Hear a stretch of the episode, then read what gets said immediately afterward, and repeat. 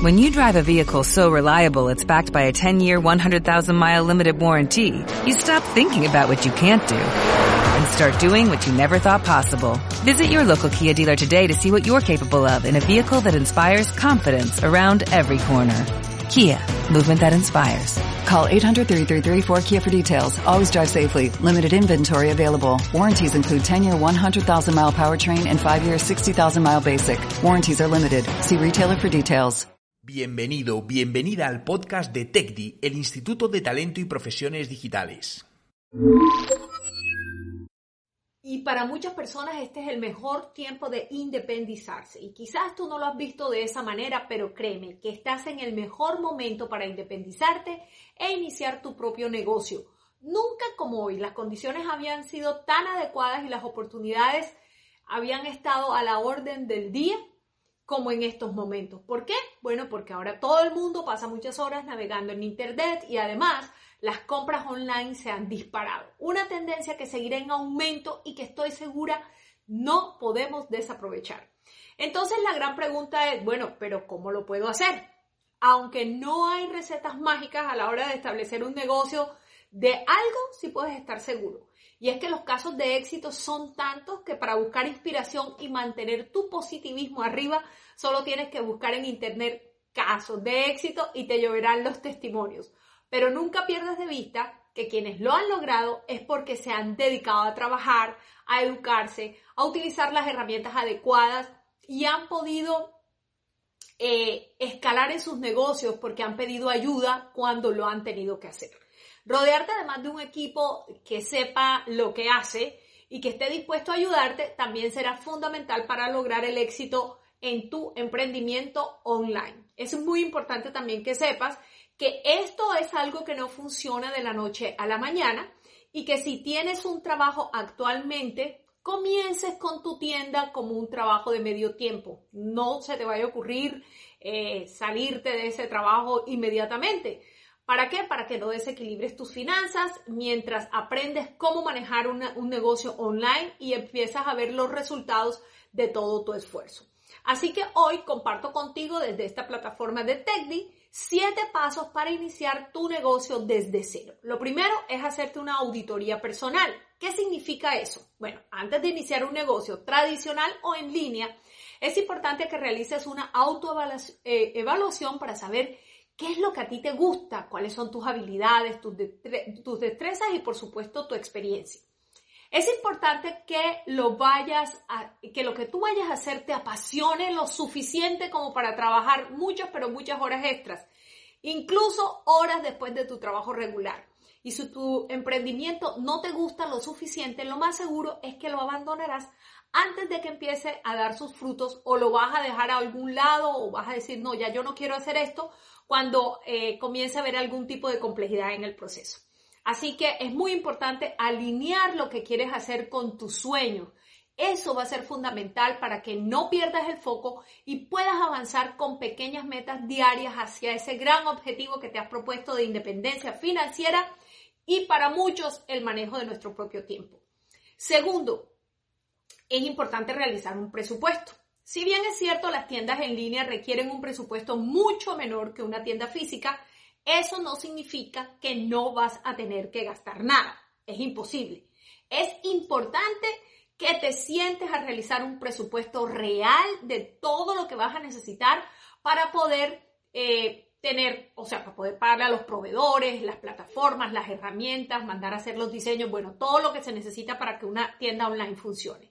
De igual manera, no dejes pasar por alto los gastos inesperados, que son propios de cualquier negocio. Y si vas a necesitar ayuda de alguien más para que puedas cristalizar tus sueños. Siempre es bueno crear un fondo para los primeros meses con el que puedas cubrir los gastos hasta que el negocio comience a generar sus propias ganancias. Tercero, hay que hacer un análisis del mercado. Sin clientes no hay negocio. Y si tu producto no responde a las necesidades del mercado, no hay ventas. Así que hay que tomarse muy, pero muy en serio lo que vas a vender. Un buen producto o un buen punto, perdón, para iniciar esta investigación es yendo a los blogs eh, que existen relacionados con lo que tú quieres hacer. Los sitios de las páginas web Y por supuesto, también puedes ir a las redes sociales. Allí podrás encontrar lo que dice la gente de ese producto o servicio que tú quieres ofrecer, cuáles son los problemas que los otros no están solucionando o cómo los están solucionando, qué hacen los demás para ayudar a estos clientes y qué podrías ofrecer tú para mejorar esa oferta. Es muy importante no perder de vista la competencia, pues eso te ayudará en muchísimos aspectos. A partir de allí podrías realizar, por ejemplo, un análisis DOFA, eh, que es ese análisis sobre las debilidades, las oportunidades, las fortalezas y las amenazas. Y de esta manera tú podrás determinar con unas bases mucho más sólidas y objetivas cuál es la viabilidad de ese negocio. Me gusta mucho eh, un ejemplo que vi y que se los voy a compartir hoy. Supongamos que quieres crear un curso online sobre el cuidado de las mascotas. Perros y gatos es lo más común, pero descubres que hay demasiados cursos haciendo lo mismo. Sin embargo, nadie está hablando sobre cómo mantener a los hámster o a los conejos, que son mascotas muy comunes también y sobre las que pocas personas hablan. Entonces allí podrías encontrar una oportunidad. O por ejemplo, si tienes un negocio, quieres emprender un negocio de ropa, entonces mira de pronto cómo están las eh, eh, ropa para personas de tallas muy grandes o de tallas muy pequeñas, XS o XXXS. Entonces, allí podrían haber oportunidades. Cuarto, crea tu avatar. ¿Qué es eso? Bueno, el avatar en inglés es como el buyer person o el perfil del comprador para entenderlo de una manera más fácil. Hasta hace algunos años nosotros nos conformábamos con saber simplemente quién era nuestro target, eh, es decir, hacia quién iba dirigido nuestro producto o servicio con unas especificaciones muy generalizadas, edades, estado civil, lugar de residencia, eh, si es hombre, si es mujer, etc. Hoy en día, eso se ha ido, gracias a toda esta información que nosotros podemos encontrar en las redes sociales, hay un acceso a una información mucho más profunda debido a que hoy en día es más fácil encontrar una segmentación más específica que realizan precisamente las redes sociales. Entonces, estos avatars o buyer persons se construyen a partir de otras cosas. Por ejemplo, cuáles son sus perfiles profesionales, sus cargos, cuáles son los blogs preferidos, los libros, audiolibros, cuáles son sus intereses generales. Esto nos sirve para perfilar con una mayor precisión cuál es el cliente al que nosotros le queremos vender y dónde lo podemos encontrar, de tal forma que podamos comunicarnos con ellos de una manera mucho más asertiva y entregar soluciones más personalizadas que se enfoquen a sus valores, etc.